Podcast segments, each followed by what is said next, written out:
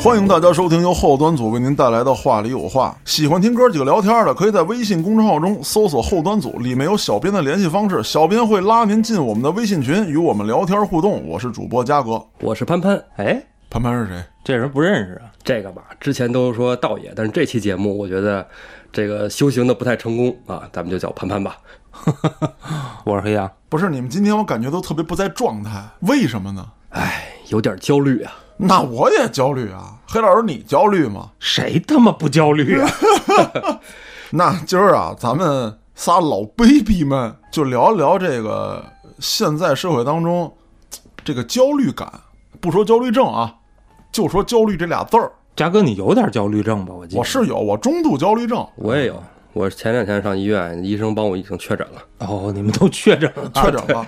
啊？医生给我的评定是这样的啊，就是焦虑症，记住这个字儿啊，是症，处在焦躁状态。 那是应该怎么个表现呢？焦躁状态是你有焦虑症，然后你现在人比较躁动，看不出来呀、就是跟咱们还好啊，跟咱们还好，跟陌生人我比较燥，就是不要搁我这儿逼逼赖赖，牛逼咱俩碰一碰。当然了，咱们得遵纪守法啊，有这个道德跟法律的界限在这儿，我也不会太过分。是刚才眼神挺过分的， 害怕，大家脑补一下啊，嘉哥照片都见 过。打眼珠子，你看导演啊，哎，不对，应该叫潘潘啊。你这个人渣，我现在改口真的很费劲，啊 我都操行都行，你爱叫啥叫啥，这不重要。啊！咱们随意一点啊，你这个妖道啊。上一期呢，刚说完自己怎么励志啊，怎么自我学习，成为这个码农，成为这个中科院的这个一名科研工作者。然后现在你说你焦虑，你焦虑你个毛线呢？哎呀，这个科研说不上啊，这科研说的太远了。其实就是那我不管，反正中科院，干活的啊。这焦虑啊，其实它是一个持久的状态。嗯，其实，在小的时候，大家也有过那种焦虑的经历，例考如试说，的时候， 哎，对，卷子拿回来的时候，嗯，是不是不敢拿家里看？那时候小的时候吧，你想的方法就是不给家人看就行。道爷，我觉得你这都没我焦虑，你是考出分来不敢给家人看，我是卷子发下来我都不敢看卷子。你那叫羞 愧。我那会儿的招儿就是把这个卷子在我们家楼后边小树坑儿，那会儿嗯不有那大管子浇水的啊啊吗？浇花那管子，哦在地上滋一大窟窿，然后把卷子埋 里。你以为那年夏天你埋葬了一个卷子，你就埋葬了自己的整个青春？ 我是我妈的签字儿，我练的特别像。啥也干省去了这个麻烦是吧？嗯我跟你说，黑老师，你这就不行。当年老刘为了治我，嗯他有一章，他扣那章，哦，签字的章是吗？对，砰扣上去。那你还是穷，章我也能做呀。那对，那没想到那一步，你知道吗？还有一个问题就是他那个章啊，不是简单的，比如说张三、李四、刘五，嗯他是自己写的那个字儿，有自己的笔体，嗯，然后特意找人刻的章，这种章道爷应该知嗯道，现在这种带笔体的章几乎没人能刻出来了。有有有有有，现在典型是吧现在就是扫描技术很发达啊对对对对对扫描之后就可以记啊，录有了。有这个技术可以，对，对当年确实很费劲。上学时候的焦虑吧，其实也就那么回事儿，因为说白了，不就是最后就是挨顿打吗？嗯能怎么样呢？嗯其实都还好。其实，在那会儿超市上班的时候吧，隐约的就已经开始有一些焦虑状态了。嗯其实那个时候刚上班，刚一去的时候，我的第一天的工作啊，嘉哥，嗯真的，我可能跟大家都没说过，就是我上班的第一天，去的是日化组，领导指着十多箱卫生护垫儿跟我说，说你把这个码到货架上去。我操，那对于一个大小伙子来说，很羞愧 啊！真的啊，我当时我就觉得啊，我这个脸啊，就别说脸了，身上都发烫，就怕别人看见我在那儿马虎点儿。这个你就要向郭哥学习，你要让郭哥去，郭哥一边码一边就研究上了，你知 道这吗？些全做成口罩儿。甚至还能向人推 销。对，嗯来了用户还能给你介绍。 对 当然后来我也修炼到了这个这个层面。啊，然后在超市上班的时候吧，其实作为一个理货员啊，首先我觉得理货员这个职业啊没有什么问题，嗯，但是当时确实是你说遇见一些事儿的时候，就觉得自己特别的卑微渺小。嗯例如有一次，差不多是零二年的时候吧，下大雨，啊，瓢泼大雨，然后门外呢来了一个大挂车，啊，大挂车两百箱卤花油。哇，当时上晚班的只有我跟另外一哥们儿，我们俩人儿。当时看着大雨里的这两百箱油啊，就觉得这东西你肯定是躲不过去的，你一定要把它搬回去。啊，然后跟那哥们儿俩人就把这两百箱卤花油给他搬到了库房。当时觉得就太悲催了，觉得特别惨。其实从那时候开始也慢慢就萌生了后来想改变嘛，就是咱们上一期说的。嗯其实那个时候想法特简单，就是如果我有一天能到写字楼里上班，不再风吹日晒了。嗯啊我就特别知足，哪怕就是说工资跟现在挣的一样都行，但是那个职位能在屋里坐着，感觉好有尊严啊，啊那种感觉。当然后来经过学习努力，是吧？我也到了办公室里。当坐到了办公室里之后，真正的焦虑才刚刚开始。当然，工作中能力上的问题可以通过学习来弥补，嗯是吧？那个时候跟我一起上班的、工作的，大家可能很多都是大学生，是吧？在那个时候，大学生还是含金量挺高，哎，是挺吧？高挺高像的，嘉哥是不是？啊我完犊子，一会儿我再说这大学生那事 儿。一直吹嘘自己，农大的嘛，是吧？嗯，然后呢，我的底子就比别人薄弱，嗯就得更加倍的去弥补自己以前上学时候的那些缺失，像一些数学基础是吧？因为比如说二三得六 啊，还是啊这就三成八花表四十六啊，什么就分不清楚啊。八七多少？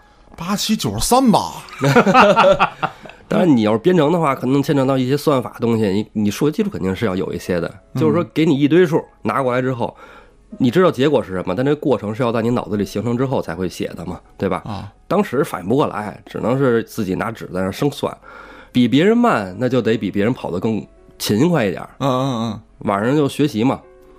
在一家公司工作的时候啊，有一个 double 的机会，就是猎头有一个能让我工资直接翻一番嗯，翻倍这啊么一，个岗位。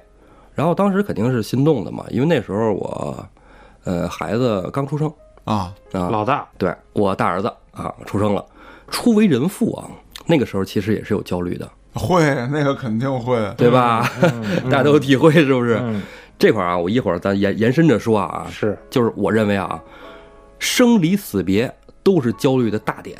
嗯，孩子出生，初为人父，咱们都是孩子刚过来，对对是吧？对对对，还不知道怎么当一个父亲呢。嗯，尤其是面对那一个是吧，嗷嗷待哺的孩子，他也对不能跟你交流，嗯，无能为力，不知道能为他做点什么，但又想为他做点什么。对，那能做的就是给他多挣钱，是吧？嗯，那你说有这个 double 的机会，我肯定就义无反顾的就去了，对嗯吧？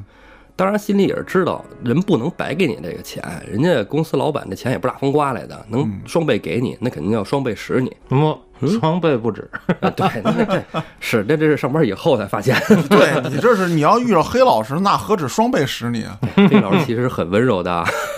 对，黑老师是很温柔，黑老师一般情况下是这样，拍着自己肚子，呃，嘉哥要 死，公司要倒闭了，咱没有钱了。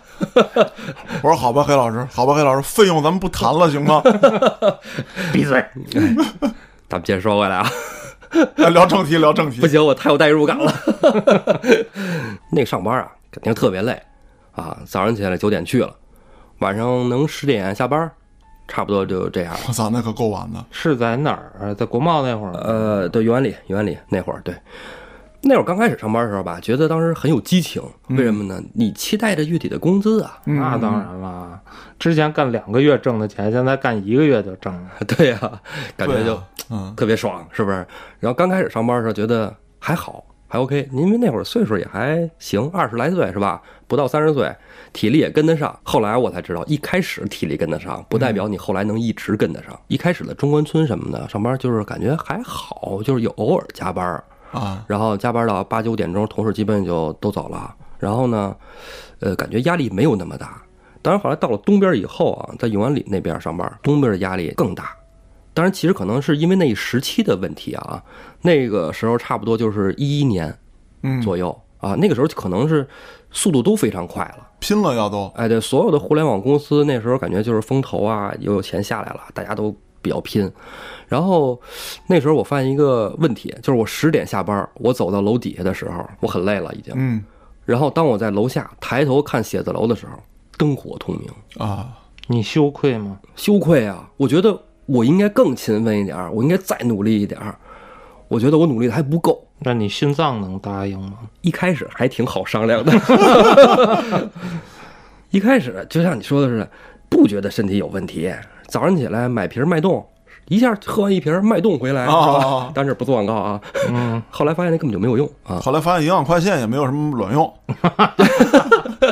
嘉哥都是喝冰美 式后来喝那个红牛，啊，当然后来我跟黑老师通过一次电话，因为嗯那时候都上班挺忙的，黑老师也特别忙。黑老师那会儿做影视后期嘛，挺忙的。然后我们俩就偶尔只能通个电话沟通一下。聊天中，黑老师说：“你喝那红牛不对，你得喝那细罐的，蓝点儿的。啊，银色儿然后是蓝字儿的是吧？的啊，对，强力红牛。后来我说这个好，后来我喝了一个，去世了，当时感觉不错啊，真的，就是因为晚上睡得晚嘛，晚上睡觉都两三点了。因为我我我那会儿还是回家之后学习啊，嗯，两三点睡觉，然后早上起来七八点钟起床，然后上班去。那个时候觉得就是喝一罐那个强力红牛有用，我喝那都当水喝，不管用， 该睡睡。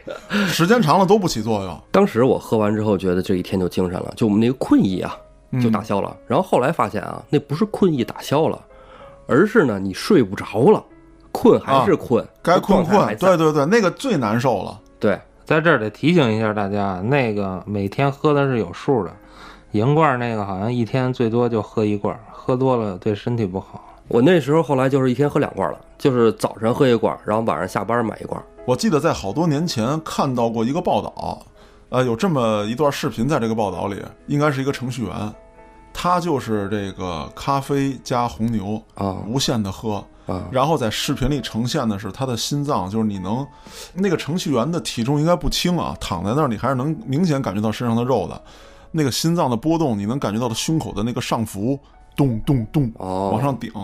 他就是因为要拼命的做一个项目，我不懂你们这个项目在你们这专业名词里头应该叫什么啊？反正现在有一个活儿特别紧急，他就带着团队拼命的在做，最后被医院拉走了，心脏咚咚咚跳，他就喝了好多这种东西 哦，你说的差不多就是应该是产品上线。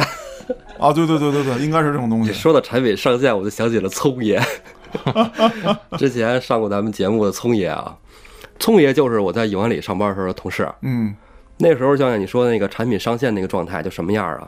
就是聪爷和 CTO 会买一堆啤酒、饮料、咖啡，然后各种零食，因为肯定是通宵的，这没跑儿。啊，索性呢，大家就是该吃该喝是吧？抽烟啊，那你们幸好没让我去，我可能就给自己喝大了，然后什么活儿都干不了 了。没说买酒啊，人刚才说了啤酒嘛，哦，还有啤酒啊，有我跟你说，我我们组里真有一个哥们儿写 flex 的，啊那哥们儿就是他是特别好酒，啊然，后每天上午都在单位睡觉，然后中午醒了吃完饭开始工作， 中午吃饭还得喝个啤酒。我道爷，我问你个问题， 你刚才说上班时候一罐儿，下班时候一罐儿，你都下班了，你喝红牛干嘛呀？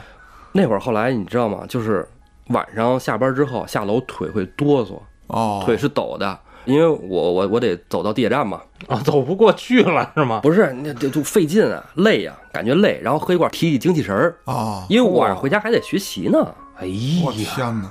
因为那个时候就是技术更新特别快，那个时候我做的是网站前端开发，嗯前端技术在那几年发展速度极快，像很多东西在之前我是没接触过的，什么 Node JS 啊、MongoDB 数据库，那会儿我都完全没接触过，我都得学习啊。然后喝完这一罐儿回家，接着那个劲儿看书。，今天咱们聊的既然是焦虑，我就想问问你，你已经工资翻倍了，你为什么还要这么累？你到底怕什么？怎么说呢？有很多个问题吧。一是说你身边的人都比你更努力，像聪爷他们都一样，聪爷年龄还比我大，是吧？他是那时候是我们的项目经理，他在整体的督促这个项目，所有人大家都在拼命。虽然说有一个哥们儿每天是吧喝酒，上午得睡觉，但是他啊晚上下班也晚啊，啊人家等于其实是把对自己是的一样时间补回来了。对，一样拼命。而且那哥们儿住燕郊我操！啊那就别回了。 每天通勤时间也长。其实我通勤时间也长，咱在西边住嘛，得跑东边去。但我上班路上、下班路上，我是看书。我早上起来看技术的书，为什么？因为早上起来的话，就是你的记忆力还比较好。好一些，对对，然 嗯晚后上看《水浒》，晚上对看小说，对对啊对，因为为了能放松一点，放松一下放松一下，因为你晚上下班特别累了，你再看技术书也看不进去嘛。嗯虽然啊，刚才说的就是说，好像哎挺苦逼的啊，嗯，但是首先啊，这是我自己乐意的，哎，能耐长在我自己身上，我自己努力是我自己的成长，是不是？嗯对对对。这也是一个作为程序员的职业操守，哎呀呸！因为持续学习确实是这个 IT 工作者的一个常识。啊，这是工作内容。其实我觉得，要不你啊等对于后边就没法工作了对，其实就像你上期说的是，你做影视有新软件出来了，你也得学习啊。啊。那是音乐、影视更新换代的，不是那么快，不是那么快。那么说到这个工作，嗯你的这个持续的这个高压中啊，你的身体慢慢是承受不了的。嗯一开始没发觉，只是觉得啊，喝个红牛就能扛过去。然后困了呢，下午喝个咖啡也能扛过去。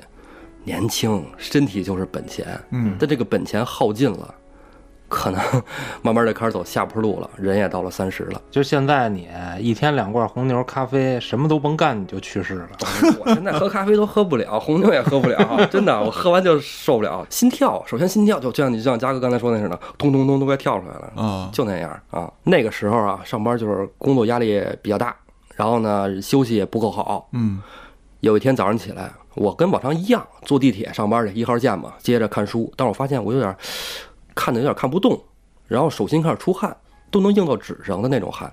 哦，那够多的啊啊，然后后背呢也开始那个出汗，额头也见了汗了，觉得身体开始有点发飘。嗯，我觉得可能是不是昨晚没睡好，你有可能是打通任督二脉了。当时觉得没往坏了想啊，没往坏了想。当地铁到了站，我从园里地铁往上走的时候，嗯就到最后啊，都都快到能看见外边的树了，嗯我发现就开始晃悠，啊左右开始晃，站不住了，脚底也没根了，然后就扒着那个扶手，然后我觉得感觉不太对，当时给我第一次产生了濒死感。啊然后我就上来之后，赶紧给聪爷打电话，说我今儿那个晚点去。我上来就打了一个出租车奔朝阳医院了，奔朝阳医院，然后我就到那块儿挂号啊，什么急诊什么的。您问我怎么了，我说我心脏不舒服，我说赶紧躺下，赶紧躺下， 做心电图什么的。做完之后就说你这个心律不齐啊，然后后来说你这个想细查的话，你得挂一 Holter，就是二十四小时心脏监测。从来没做过这玩意儿，我从来体检身体都是健康的。那会儿跟黑老师上学的时候，我也在跳高队锻炼，对吧？然后 别提上学时候了，身体底子就就一直觉得身体底子不错。然后我觉得，难道油尽灯枯了？ 我刚多大呀？不要 啊！对呀、然后就焦虑了。还没呢。那时候觉得还有缓儿， 是 啊，挂着 Hotter 上班去。然后从业他们看我，你这干嘛呢？这儿带 MP 三， 挂一小包嘛，然后贴着哦贴着那堆心脏的，这 B 三有点大 呀。呃，然后我说这就测心脏了，没事儿，然后明儿给那朝阳医院送过去就行了。嗯从业说你拍拍我，你注意身体啊，你这个差不多得了，那我先回了活儿该干还是得干。啊。哎，然后就干完活儿那天啊是正点儿下班了，啊正点儿下班回了家。我回了家之后才发现，感觉这个孩子突然就长大了。你儿子儿子，因为以前特小的时候，说实话，作为一个男同志来说，我不知道大家是不是也这样啊，不怎么就爱看孩子。孩子特小的时候，他也不会表达，也不会走。你看我们俩都不说话，嘉哥没得 选，你呢，黑老师？我还行吧，我就头几个月，因为呃月子里是我跟月嫂啊一一块儿弄孩子，啊我姐呢？撸串儿去了。你姐剖腹产哦，啊， 哦，对我姐需要恢复，然后基本都是我跟月嫂学习怎么洗澡啊什么的，然后等月嫂走了我好洗啊。头几个月吧，还是比较那什么的啊、哦，我之后两岁以前，啊。之后你肯定要工作嘛，对对对，嗯，那会儿也是，就是把这个精力都放在工作上，其实忽略了对孩子的陪伴。嗯那天下班回去早，然后孩子呢就想跟我玩儿，哎，嗯突然我觉得陪孩子玩儿挺有意思的啊。然后孩子指着我身上贴，因为那会儿是夏天，然后衣服脱了光膀子，然后身上贴那堆点儿，挂着一 MP 三。哦哦哦然后孩子问我：“爸爸，你是机器人吗？”他可能就是说一个孩子的天 真童言无忌，啊但是让我心里去产生了一个波澜：我是机器人吗？嗯我和机器人活着有什么两样呢？嗯我完全没有生活呀。嘉哥那时候一直没见过我，啊对，对吧？从上学之后到到那时候一直都没见过我。黑老师我们也没怎么见过面。我操，你给我说焦虑了。 呃真的，那个时候我就觉得自己，真的孩子一说这个，我心里特别有触动，然后我就说没有，爸爸这贴着玩儿呢，好看吗？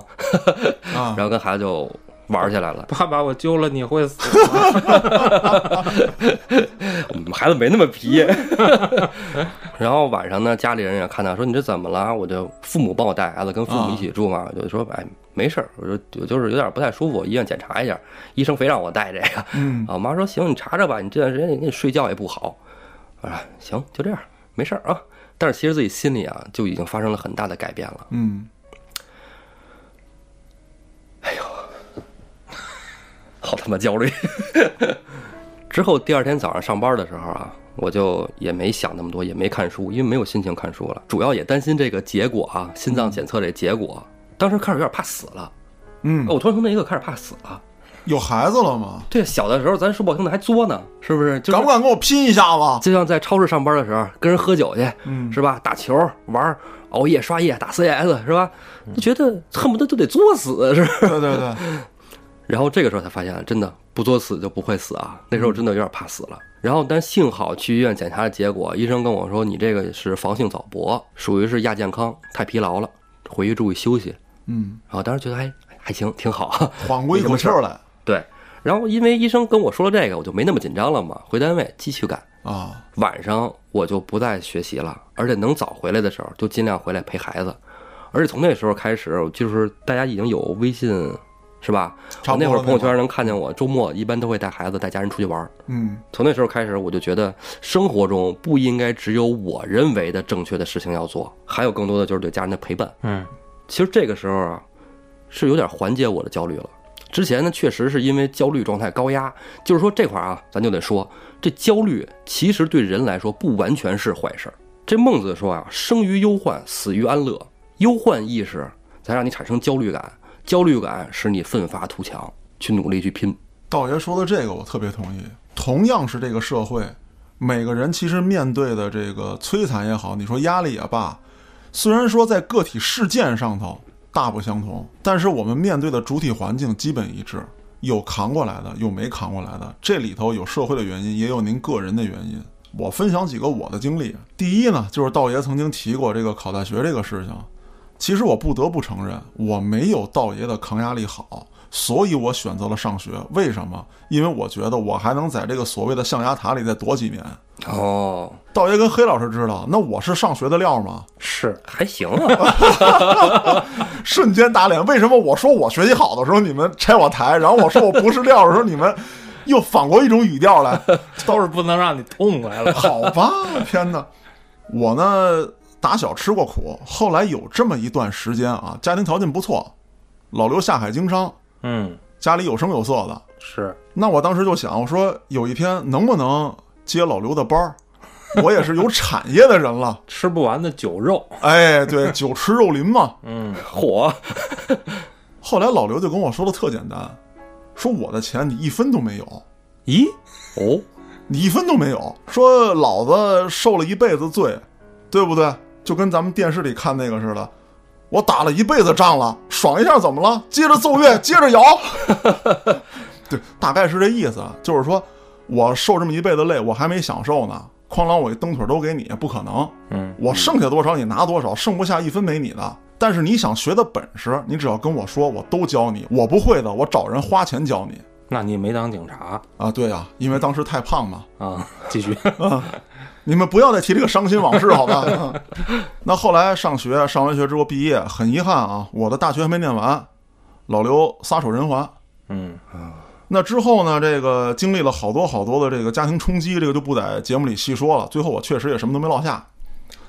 之后我认识了一个老板，老板觉得还不错，我从律所出来就给老板开车。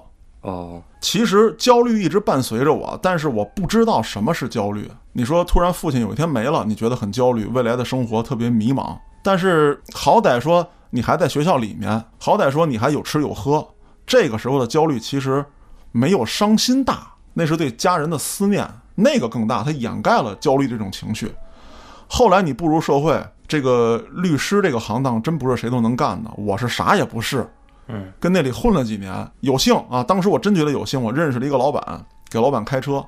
刚开始去给他开车的时候，灯红酒绿，那豪车的方向盘也在我手里握着。我觉得这就是人上人，我开出去我也西装革履，谁知道我是个司机？但其实他们都知道我是个司机， 你隐瞒不了任何人。OK，我觉得我见过世面了，我开过好车了。可是，就是当你看到，咱都甭说老板的朋友啊，看到老板手底下这些员工，你看到他们说出来的话，看他们办出来的事儿，他们怎么为自己创造价值，然后怎么得到老板的赏识，这个时候你真的觉得自己啥也不是，有一天你就会被听掉，说你又高又壮，你挺威武挺猛，那你是独一无二的吗？你不是，你没有独一无二的价值。有有的，嘉哥，多听老板的秘密，你就是独啊哦一无二的人。别介，哪天老板再买绞肉机给我绞喽。哎，那就看你们谁狠了。 那得包多少包的呀？嚯，不是这个话题是这么聊的吗？话说这个孙二娘，那咱们说回来，说具体的事儿，有这么一天晚上，那是我第一次啊，就是彻夜没回家。老板呢找了一个蜜，他去蜜他们家了，让我在楼下等着。为什么我要在这儿等着呢？就是突然有什么事儿，比如说原配娘娘有电话了，我就得立刻拉着她就得走。我凌晨两点到的这儿，凌晨五点，老板下来让我拉着她走。娘娘起得够早的，娘娘发现这事儿不对了，老板身体也挺好的，哎，是啊，像这样的事儿发生过挺多的。你没有家，你不是你。如果这车能自动驾驶，就没有你了。你懂我意思了吗？你跟车是融为一体的。嗯，包括老板参加一些商业会晤，或者说一些私人的酒局，我除了给他开车之外，我给他开门、搬椅子，嗯，他坐在那儿，我站在他身边几分钟啊，然后一个眼神，我扭头出去。还遇到过什么事儿？老板突然一电话，进来，我进来了，就当着我面儿啊，指着一个人给我抽他，我过去就一嘴巴，我根本就不知道我应不应该这样做，我也不知道抽完他后果是什么，那个被我抽的人是谁我都不知道。嘉哥，我也需要这种服务。那你说这话时候先看我啊， 我很紧张。抽道爷我可以免费，我操，这一刻我慌的一逼。还有什么事儿？也是突然给我打电话进来，进来之后说今天不用你开车了，给谁谁打电话让他过来开车来，一瓶酒白酒嗯，蹲在这儿喝了，他也不告诉你跟谁喝，他也不告诉你为什么喝，你就喝了，我去，拿起来当当当当当当我就撅了。不是，嘉哥，我觉得你能成事儿啊。大家听我说这些，啊，好像是我在炫耀，说我当年多牛逼多牛逼。不不不，不是你牛逼， 是大哥牛逼。大哥真的很牛逼，老板确实牛逼，但是你什么都不是，你给他创造不了任何价值。那个时候我连家都没有，我就住在车里。那你这不就是帮他平事儿吗？我觉得你很有价值啊。，对呀、我当时二十多岁，再过几年我三十多岁，我随着身体条件的下降，我马上就会被替代。你现在三十多岁，我看你还是想抽谁就能抽谁。啊不是，这得比。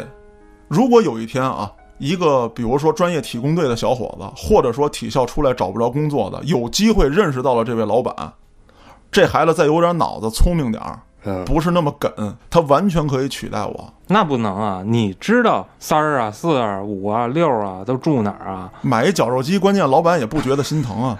我要说的是什么？当你穿过北京市最繁华的街道，看到那些高楼林立，看到那些红男绿女，这个时候你真的觉得你所在的那个世界跟他们根本融入不了一起。你别说你那会儿了，我现在也是这么觉得的。你站在三里屯，你觉得这是自己的城市吗？啊，会有这样的恍惚、啊。你觉得我是应该生活在这儿吗？哎，但是黑老师有一点特别大的不同，是你们没有在凌晨的，或者说在夜里睡在车里，看着这些灯红酒绿。大哥，你还能睡在车里，我只能在键盘上敲。这个确实每个人都有每个人的不同，但是为什么你会焦虑？如果说我就这样赖下去，赖到有一天他把我踢走，其实也无所谓。但是我不想过这样的生活，我要往前再走一步，嗯我不能一直跟他这样。对，那有人也会说一些这个酸话，或者说风凉话，说嘉哥你现在吃皇粮，政府给你开钱，你有什么可焦虑的？一样会。为什么我这么说啊？咱们看现在的社会，真的有铁饭碗吗？你能说出几样现在还是铁饭碗的？没有，没有，哦什么叫铁饭碗？这个行业不会被取代，这个行业不会被踢入市场，这是一方面。另外一方面是什么？是你在这个单位里面，你随便作随便闹，你也不会有事儿。现在不可能那，不可能。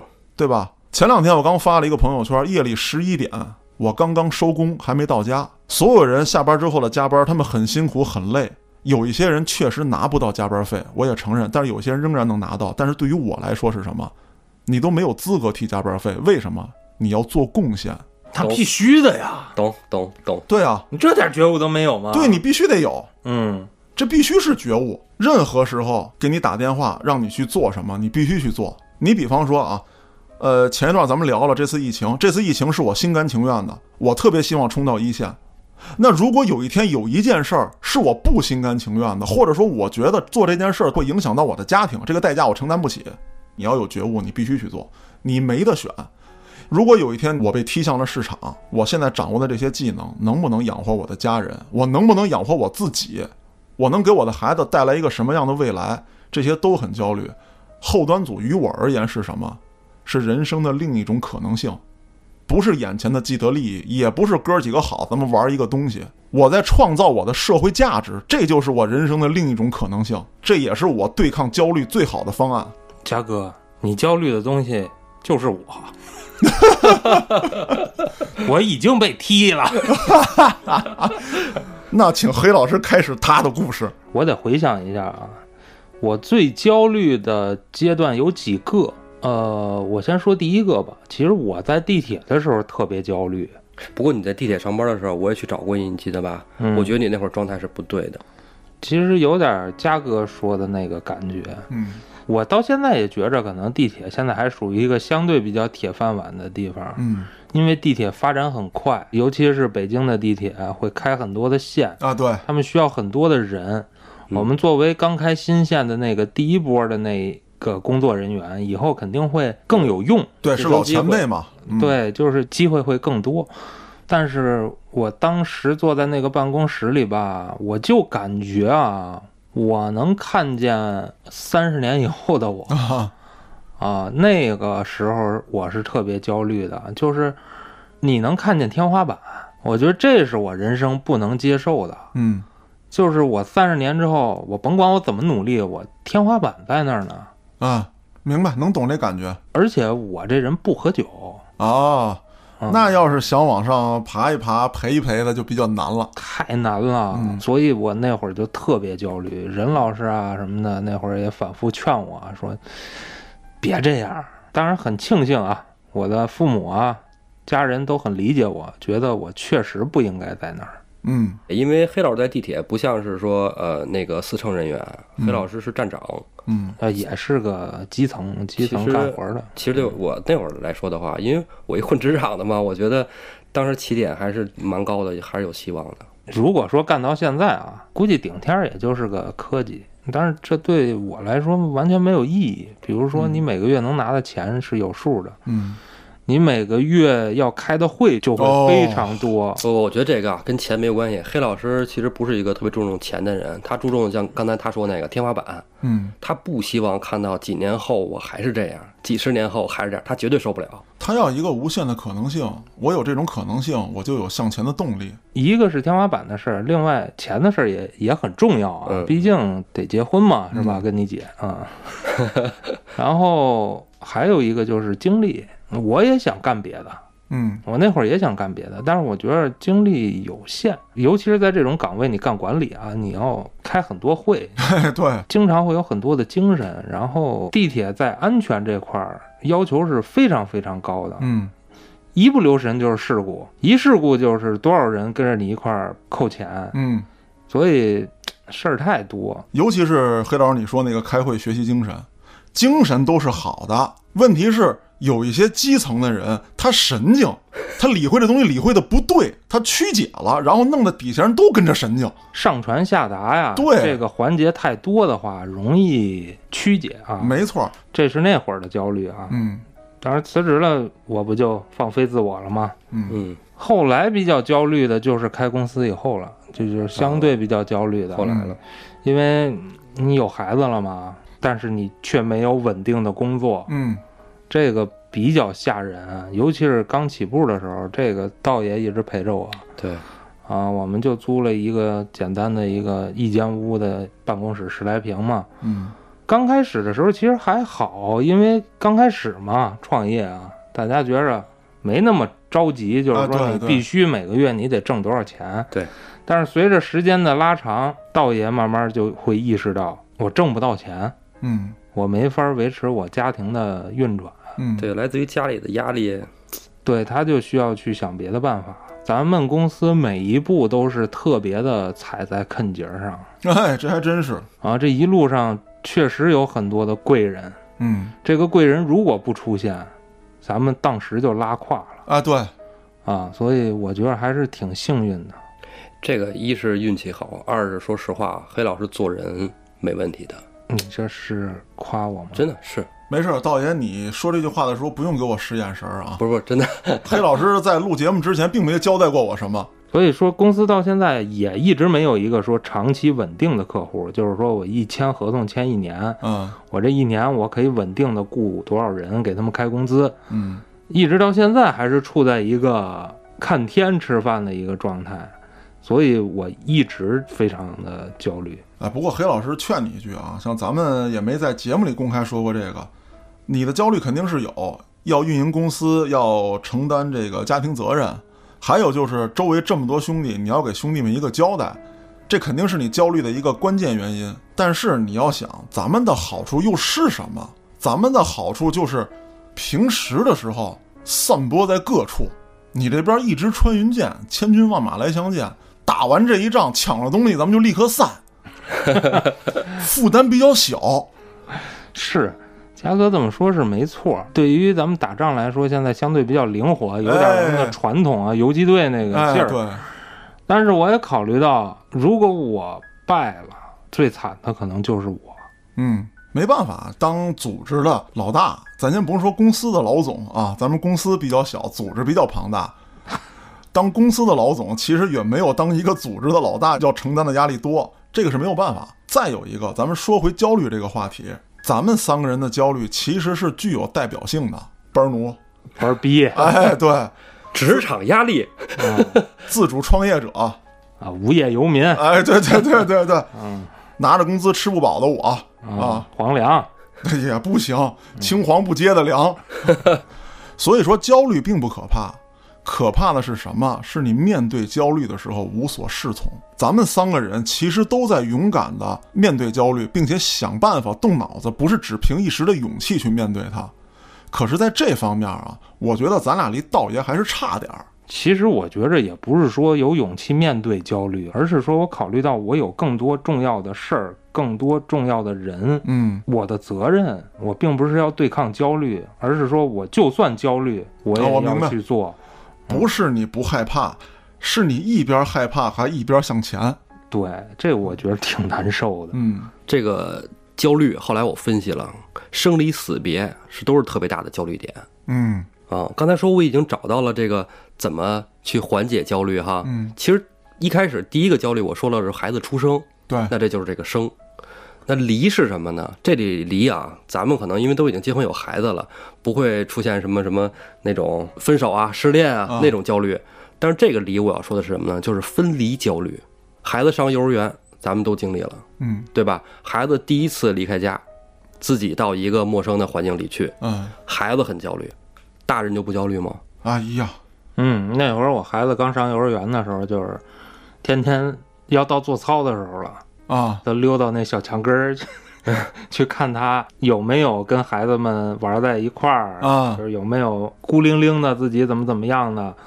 嗯，啊哎呀，你说的这个太触动人心了。这种事儿我不但干过，而且还有一个什么不同？我家是闺女，嗯，啊，我就那会儿班儿还比较清闲一点啊，有倒班嘛，上一天歇一天。我甚至说这一整天歇班的时候，我都蹲在幼儿园门口，我怕谁欺负我闺女，我想翻墙进去报仇，我要保护她，我真的很焦虑。你过混了， 我当时记得就是第一天送孩子上幼儿园，其实之前我就跟我们家里也开了个家庭会议，商量一下谁送。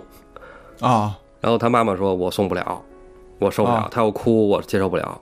哦，对，家嫂也是这么说的”好，那这个 pass 了。啊。我跟我爸我妈说：“嗯，我们也送不了，我们天天看着，你就下班回来看他们一会儿，然后周末带孩带孩子玩会儿，我们天天在一块儿，我们也受不了。得，这事儿就落我头上了呗。”嗯我送吧。然后第一天送孩子去，其实孩子对进入一个陌生的环境，他是有所期待的，对，他还挺开心的。我说你今天就开始上幼儿园了，你就跟你平时一起玩的小朋友一块儿进到幼儿园里去上学了。最难的是第二天。你长大了，哎，对，啊，第一天孩子还挺好，就去了。但是第一天去的时候吧，就像你说的似的，我也迟迟的离不开这幼儿园门口。嗯虽然大门已经关上了，所有孩子都进去，家长都走了，自己感觉就是说不出来那么一种感觉。你说不放心吧，把孩子交到老师手里，你没有什么可不放心的，对吧？嗯老师也跟你说放心吧，啊，回去吧。听到说放心这两个字儿了，但是你心里还是放不下来的。嗯不要怀疑人家的 职业。等到晚上接孩子的时候，觉得好像孩子感觉就不太对。啊后来我也问他，我说你在幼儿园玩的高兴吗？他说挺高兴的。我中午吃什么了？他说吃什么吃什么。我说那吃的还挺好啊。他说是，挺好吃的。等到回到家，孩子睡觉就不踏实。第二天早上起来，果不其然，就像黑老师刚才说的似的，不去了，啊不去了。家里就说，那这第二天就不去了，那以后可怎么办？你将来还得上学呢，再往后还得上班呢，嗯肯定早晚得有离开家的一天啊。你送吧。我就跟孩子说：“我说你也是一男孩子，早晚有一天你得翅膀硬了，你得飞离这个家，你得建立自己的家庭。说一堆道理，说的我自己都不信。反正就连说带哄吧，啊给他拉出了家门口，上了车，孩子在车后边一直哭。等到了学校门口，死活不下车。嗯我就想，你说一个男孩子，咱就说掉头开回去，其实很容易，嗯但是就是因为这个容易，造成了孩子以后更大的困难，嗯，嗯所以硬着头皮把孩子从车上薅下来了。我说你去吧，你今天晚上我接你给你买吃的，嗯，根本就没用，对好吃的没有用玩具根本就不好使。对，因为我这人特善于换位思考啊，嗯你就把自己换到孩子的角度，我吃什么、喝什么、玩什么都不重要，我只是想和你在一起，爸爸。对对，哎呦，你想到这个时候，你特难受，你嗯根本就、感觉就很难把他的手再交给老师手里了。嗯。但是你又必须这样做，哎呦，道爷说到这儿啊，我特别有体会。大概也是我闺女第二天上幼儿园的时候，我们家孩子特小，两岁半就上了，因为没人带，送到幼儿园。第一天去，就像道爷说的一模一样。第二天去的时候，我拉着他的手走到幼儿园门口，他跟我说了这么一句话：“春季班啊，天还凉呢。”说爸爸，我手好冷，你拉紧我。嚯，我操！哦哎呦，天哪！我跟你说真的，我铁血男儿啊！我操，当时眼泪就打晃，真松不开。但是没办法，你为了孩子以后的成长，这一刻你必须狠下心去。是，我只能跟他说什么呢？我说你在幼儿园发生的一切，爸爸都能看得到啊，爸爸会一直陪着你。如果说你感到这个危险，或者说你感到孤独，你就大声喊，爸爸听得见。为什么我会说这句话？其实也是我对老师的信任。如果孩子的抵触心理会特别大，负责任老师一定会告诉我，因为我去的幼儿园还是很正规的啊，是人家是有幼师资格证的，也是办了很多很多年的幼儿园，这方面我是有有有信心的，对老师也是非常信任的。我知道，如果一旦发生这种事情的话，老师会妥善处理，处理不好他也会第一时间联系我。分离焦虑，我觉得更大部分来自于家长嗯啊。这个焦虑，其实，在孩子慢慢适应之后，家长也慢慢就释怀了。嗯啊，因为毕竟咱们还要上班嘛，每天对还要工作，慢慢的可能也就都适应了。嗯那后来我就继续我的 IT 工作嘛，上班，啊然后突如其来家里又发生了一个变故，就是我奶奶病故了啊啊，因为我是从小跟我奶奶家长大的嗯，啊，因为父母都双职工嘛，然后从小我上学之前都是跟我奶奶在一起，握爪，哎，你也是哈，嗯，而且我奶奶对我特惯着，我爸是一当兵的，以前啊！嗯啊，就是吧，这个跟这个刘叔是吧，对对对 性格差不多，应差该不多都是那种比较刚硬的，对就也不会哄咱们，也不会就是他不光是不会哄，在他的意识里是男孩为什么要哄？啊，对，就是让你性格变得阳刚，是吧？哎对对怎么对磨练你，例如什么那会儿发着烧，我爸说那你出去跑步去，跑一出圈儿汗就好。了。 想什么？我说我今天嗓子疼，我想喝点粥，不成，不能喝粥，吃该吃什么吃什么，不吃你就扔了，甭吃了。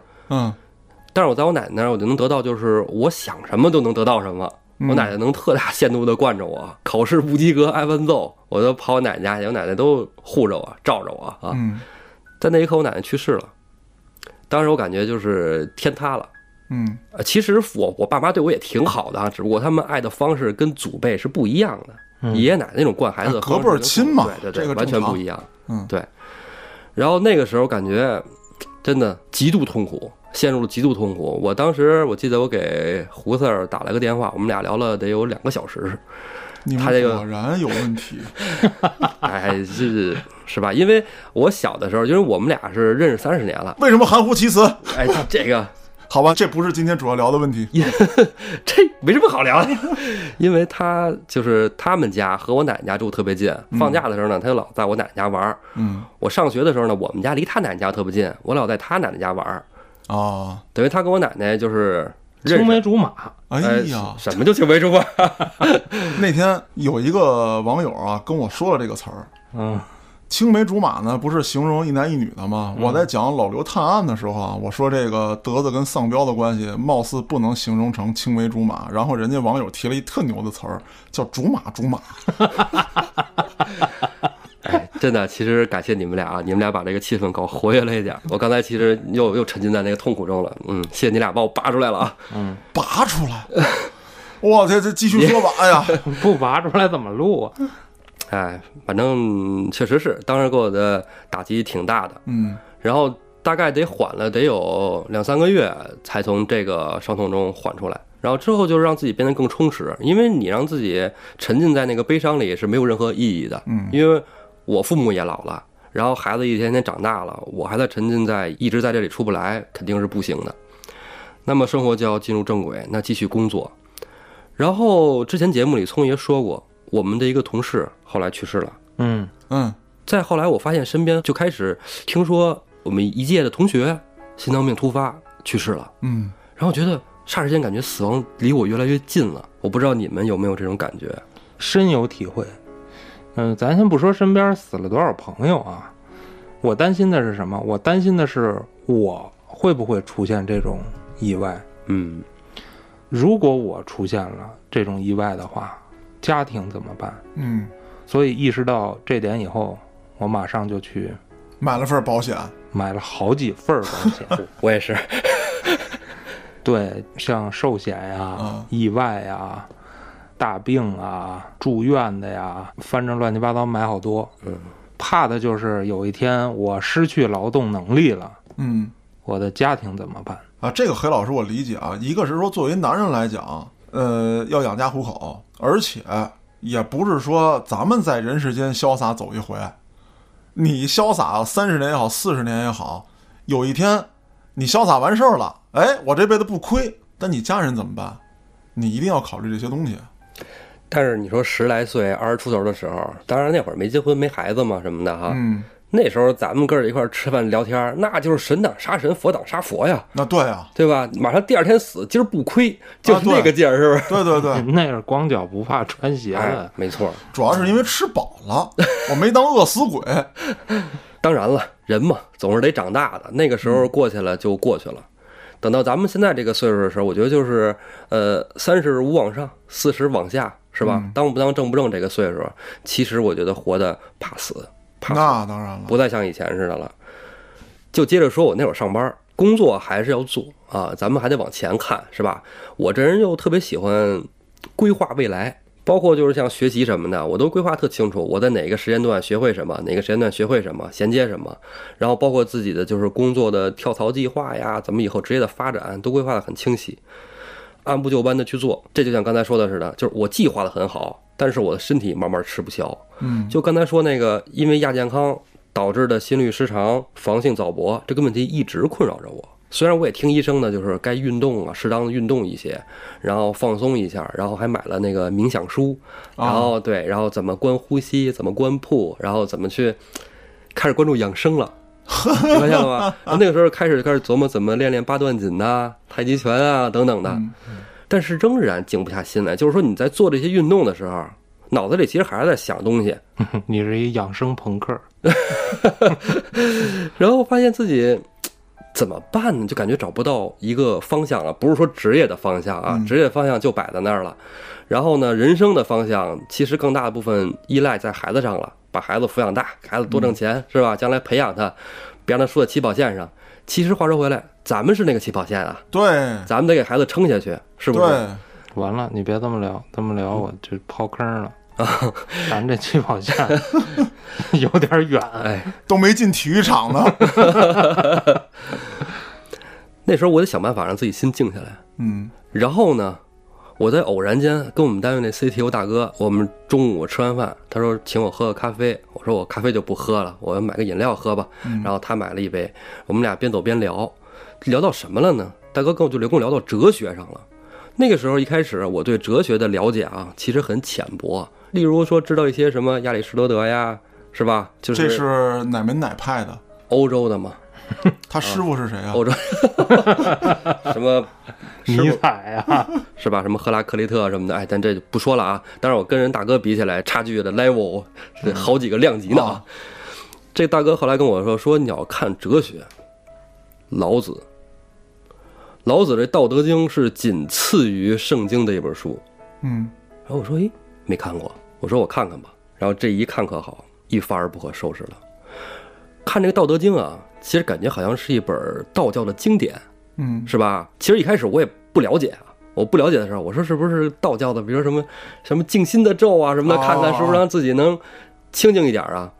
后来大哥又说是哲学书，我就很诧异的拿来看，这翻开第一章一看，道可道非常道，名可名非常名。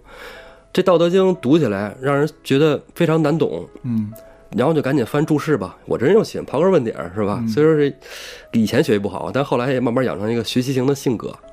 等一查一看，发现这里有天大的哲理啊！真的，宇宙万物全包罗在这里边了。嗯人与人的关系，人与社会的关系，人与自然的关系，一本《道德经》全都阐述了。那会儿我去找黑老师去成都玩的时候，我跟黑老师背《道德经》， 给黑老师讲的，还记得吧？我那会儿看厚黑学 呢，内容差不多。然后嗯之后又在看《清净经》，然后我说啊，《清净经》这个终于是静心的了吧？啊，静心的我再看，仍然不是。这帮骗子，里面 讲的，哎，相对论，啊，站在自然和宇宙角度的相对论，这《清净经》是怎么写的呀？大道无名，生于天地；大道无情，运行日月。这就是哲学道理啊！不懂。你就是你往深了琢磨吧，就是这个整个自然变化啊，都是跟道相关的。品不出来。，那个黑老师给我倒杯酒吧好嘞， 这有点难，这个你就喝清酒，喝米 酒，什么都行。从《道德经》里边讲啊，道生一，一生二，二生三。 三声小鸟伏特加，你真烦。三生世间万物是吧？后来我就慢慢的了解了，这个整个这个道是宇宙的核心。当然啊，我是从经典入手了解的道，那就更倾向于道家一些，嗯，跟道教是相关啊，但是并不是那么有紧密的关系。有不同。道教又是另外一回事儿。我觉得我原来跟这个道爷聊天的时候啊，虽然说道爷说的很多理论我听不懂，但是对于具体事情他提的一两句，我突然发现哦，从道爷看待世界的角度去看待这个问题的时候，会有新的答案。这是什么？这他妈是格局！听懂鼓掌。你怎么说你没听懂呢？白跟你说了，节目里来跟你唠叨两句。嗯持而盈之，不如其已；追而锐之，不可长保。什么意思？矛的尖儿再尖，嗯它也有折断的一天，而且越尖越容易折断，越容易顿挫，这就是道理，是不是？对，天长地久，天地所以能长且久者，以其不自生，故能长生。这里说的就是什么呢？就是天地为什么能恒久的存在，因为它没想恒久的存在。其实你越执着东西，就是你越容易失去的东西。哎，这个我能理解。道家讲究的就是顺其自然，尽人事听天命。尽人事听天命这后一句啊，其实有点是偏向于儒家的。嗯我们就是努力了，但是结果成不成，顺其自然呗，是吧？为什么要强求它呢？强求只是给自己徒加压力。你看我聊这个，是不是就不焦虑了？我听完你说这句话，我依旧焦虑，因为十点钟我不回家，家嫂照样弄死我。我沉浸在这里边的时候就不焦虑了。那你还有出来的时候啊，比如说面对你两个儿子的时候，赶紧那个药，道爷那心脏病那药，在那个第三个柜子里。我刚找到点方向，你又把我拉回现实。哎呀，俩儿子的事儿下次再说。哎，这里说就是什么呢？其实每个人吧都会面对焦虑，面对它，是吧？奥利给！ 之前说那是不是你把焦虑就克服了呢？其实并没有。那我刚才咱们节目一开头说的是，我后来也是焦虑症， 焦虑症和焦虑是完全不同的两个概念，嗯它是一个焦虑的延伸。就例如后来吧，加上因为工作，还有就更致命的就是黑老师说这个是吧？ 嗯，我二儿子的这个问题，将来要争夺太子之位啊！哎呀，这个那是他们焦虑的问题，这不是我焦虑的问题哈、 哎，后来延伸到高血压、啊，这就比较严重。坐立不安。嗯具体坐立不安，像以前我在焦虑的时候，是因为比如说公司的一个项目特别紧，马上要上线了，我有哪个模块没有写好，没有做完，我焦虑，或者说我答应孩子要出去玩儿。然后呢，因为这个地儿我没去过，这个地儿我怎么联系什么的，我就啊啊查。啊然后，但是我又因为开会没时间，等等，这种错综复杂的事情导致你焦虑。到后来发展成就是没有任何问题，我仍然坐立不安。哦啊，仍然会汗流浃背，然后呢腿打飘，膝盖没劲儿，肩膀僵 直，我觉得我天天这样，那我就帮你确诊了。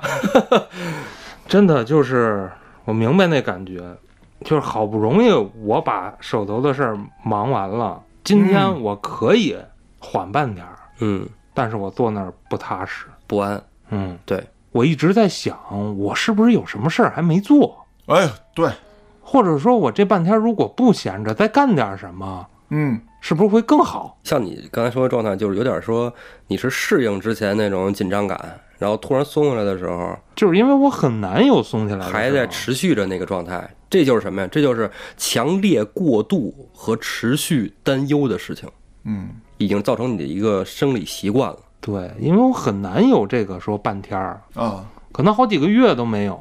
你突然有了，就觉得不对那这不是我的生活啊，啊！我好像有什么事儿没做，对，但是你发现了吗？我觉得是不是因为岁数大了啊，记忆力减退，有的时候好像确实有什么事儿没做。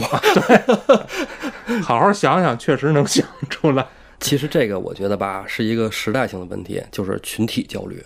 嗯从个体焦虑能体现出群体焦虑的一个状态来。你就例如说，像今年疫情，对吧？导致了很多人可能失业了，然后呢，没失业的人也在这个焦虑中。我是不是有可能也会成为那个失业的人？就像网上说的似的，就是我的单位领导会不会发现没有我， 单位也能照常运转？还有值得一提的呀，就是现在这个社会还会有许多的人和机构在贩卖焦虑。对，近些年啊，就这种类型的公众号的文章啊，还有一些演讲啊，层出不穷。哎呀，太多像刚了才嘉哥刚才说那似的，听懂鼓 掌。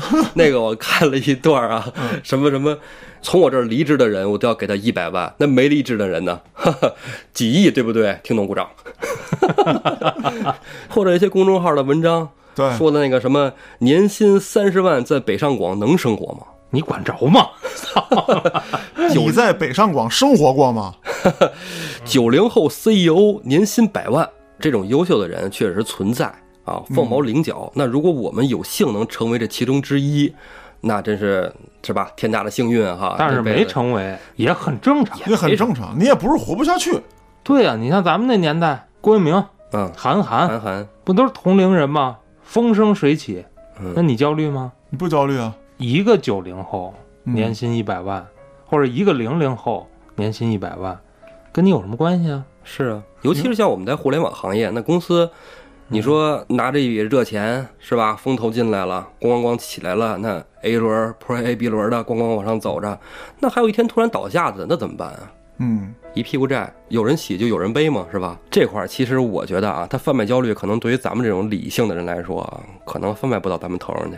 咱们今儿聊这焦虑啊，不是说我活不下去了，嗯，我焦虑，咱的焦虑来自于咱们对一些事物或者对一些成就的追求，追求，你有不甘心，对，还有就是你对家庭的一个责任，责任，嗯你，希望家里人过得更好，但是你做不到，对，所以你焦虑，并不是说我明天就吃不了饭了，我焦虑。如果你四肢健全，不傻的话，你吃不上饭，那我觉得你就可以停下来思考一下你的人生了。对，对你这不是焦虑的事呃 儿，对对对对对，你该动动脑子，或者向前走一走，试一试。嗯。不过我看道爷啊，你这一说话突突突突突的，这两期说的这么流畅，嗯，哪儿像有焦虑症的呀？其实这个焦虑症那个状态啊，嗯，也是持续了很长时间，慢慢的变好的。其实这变好啊，说实话，感谢后端组。咦，哦，为什么呢？就是其实啊，在我从事这个 IT 行业以前，包括在超市的时候，我有很多梦想，我想做很多事情，比如说那会儿我跟黑老师一起画画，嗯，我跟黑老师一起玩乐队，你们俩是互相画吗？嗯，我们没这 上学时候画过，哎我们我只是出于对艺哎上学也术的没有好奇 啊我们互画也是穿着衣服的啊，啊！我没说衣服的事 儿，我只是出于对艺术的好奇。这眼神告诉我你更好奇别的事儿。嗯 那后来我进入了 IT 行业以后啊，就离这些梦想就越来越远了，甚至都已经忘了。嗯但是不弹琴，不画画。然后后来我因为实在是那会儿难受，想静下心来，因为动不动血压就高，动不动血压就高，但是高又高不到去吃降压药的程度。嗯不能吃啊，朋友，是是吃就停不了了。是啊，我也怕这个，但是那会儿我老是就是说在九十一百四左右徘徊，多嗯吃点芹菜，不好吃。我 操！你还说你们俩没事儿？后来这个血压怎么降下来的啊？拿起画笔，支起画板，静下心来，安安静静的画一幅画。因为我跟黑老师那会儿画画的时候，我们咱们上美术课一上就是四个小时哈，嗯，四节课，然后中午吃饭，下午接着四节课。我们那会儿画画是这么上的，所以说画一幅大的画儿嗯啊、然后一画就半天儿出去了，这半天儿绝对不会有什么烦心事儿了。把耳机戴上，听一段自然的音乐，鸟叫、水声，是吧？特别的舒服，心情特别舒畅，一切烦恼都没了，就沉浸在这个画儿里。嗯当然，有的时候画不好的时候也会焦虑啊。 哎，画好了还行。再然后呢，就是弹琴。你说现在咱们这个岁数，说说去歌厅唱歌去，我估计咱们大家谁都不会去，对吧？已经不喜欢那种嘈杂的环境，推杯换盏。压根儿就不 喜欢。对，年轻的时候可能还行，约上朋友几个人儿是吧？一块儿同学聚会，一块儿唱歌啥舞的，没有人约我，哎为啥呢？因为我唱歌他们都死了就。哦，你可以喝酒。 幸好咱们现在没有唱歌这项活动了哈。 那么把吉他又拿出来了，是嗯吧？然后弦高了调一调，没事儿弹弹琴，唱唱歌，挺好。感谢后端组啊，在去年的时候帮我发了一首歌，还非常感谢安旭老师。嗯，走心呢，那歌儿那歌里边最后说的是我死了以后会变成星星继续守护你，啊啊！是吧？给孩子写的那个歌，对，那歌还真是有一次从你们家出来的时候，嗯我带孩子去你家找你家闺女玩去，嗯回来了路上，我儿子问我爸爸以后你会死吗？嗯这个话题而引发的。真的，当时我一开始觉得，孩子问我以后会死吗？我觉得会啊，是吧？嗯，动物、植物都会死啊。嗯然后孩子又问我，爸爸，那死是不是跟生病一样啊？上医院就能治好啊？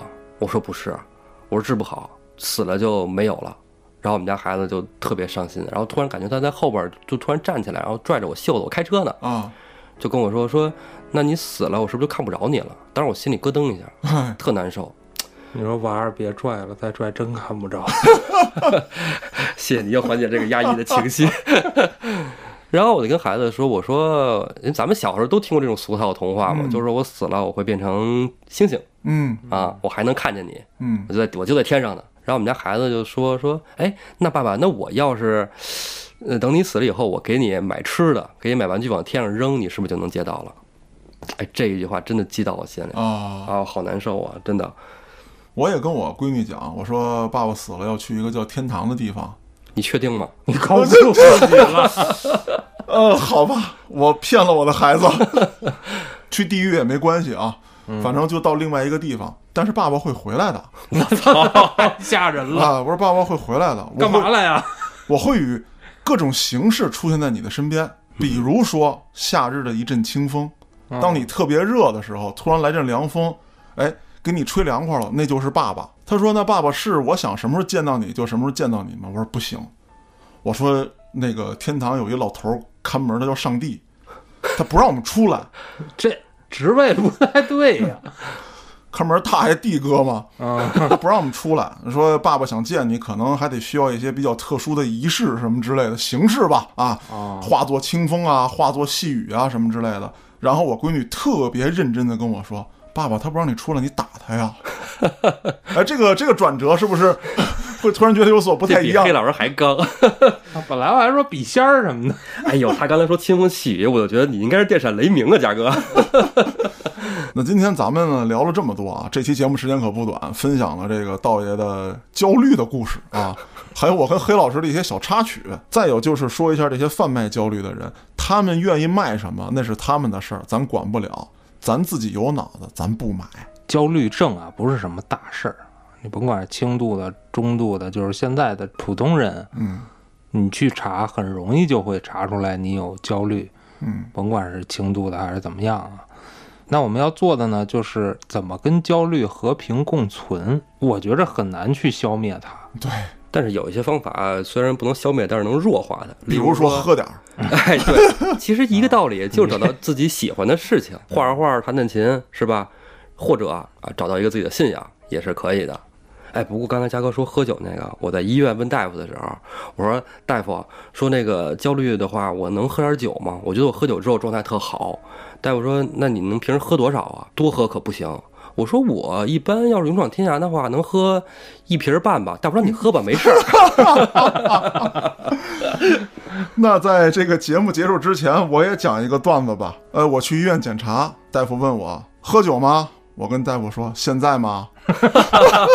是嘉哥，那好了，今天的节目咱们就聊到这儿。如果您对于这个话题有什么想跟我们沟通的，可以在微信公众号中搜索“后端组”，里面有小编的联系方式，小编会拉您进我们的微信群，咱们在微信群里聊天互动。谢谢大家，我是主播嘉哥，咱们下期再见。